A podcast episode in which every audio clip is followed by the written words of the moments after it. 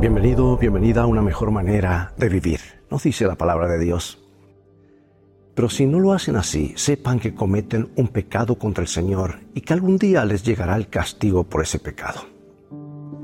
En los días en que los piratas y bucaneros saqueaban las posesiones españolas, el barco de guerra inglés Sparrow sospechó que el bergantín Nancy llevaba contrabando y lo detuvo frente a las costas de Haití. La inspección de los documentos del barco y la carga solo revelaron evidencias circunstanciales.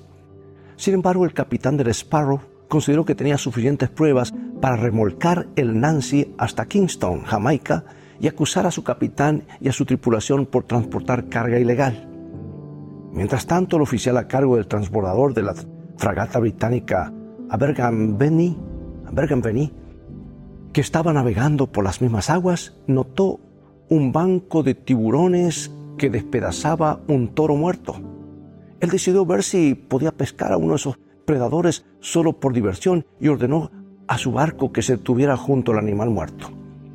Los marineros se engancharon en un anzuelo a uno de los tiburones y cuando lo subieron a cubierta, le abrieron y descubrieron que tenía en el estómago un manojo de papeles.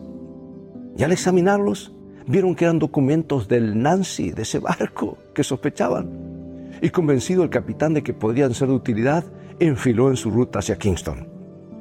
El Aberga Benny llegó al puerto poco después de que el caso de Nancy se presentó en la corte.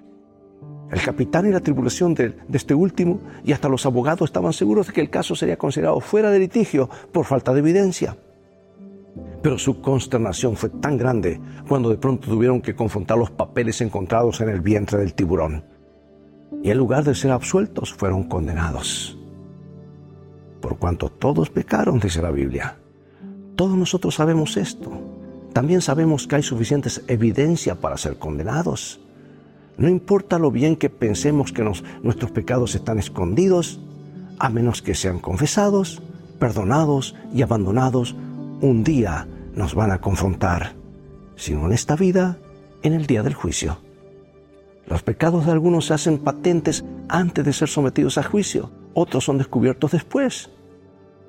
Que el Señor sea tu guiador al hacer las cosas correctamente en este día. No seas ni apresurado ni lento, sino permite que el Señor te dirija paso a paso. Dios te bendiga y recuerda, vamos en un viaje y las cosas van a terminar bien si hacemos de los principios de la Biblia nuestro GPS y a Jesús como nuestro guía, porque esa es una mejor manera de vivir.